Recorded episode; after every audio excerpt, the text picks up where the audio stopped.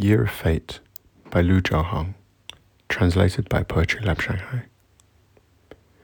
With the sound remaining in the tape, Yaqiu, waterfowls swooping up and down in your diary, wavering in quietude, wavering. The park apron where dew is starting to settle, is it the right path? Many things tend to rush to affirm. The fruits on the tree, ill with rain, secretly cracked open by sunlight. I wonder, I have been trying to conquer the days and nights, so many jelly beans re-poured into the pocket, no less than a disappointing assault. Yaqiu, the potted plants you once fed, are spewing, insomniac mammoth. Space regressed to imaginary numbers.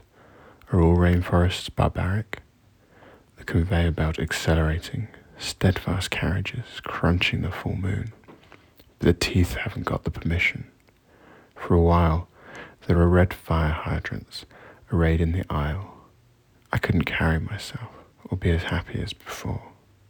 Yaqiu, all these zigzags have rendered you and I, but the sound, can it really stay here?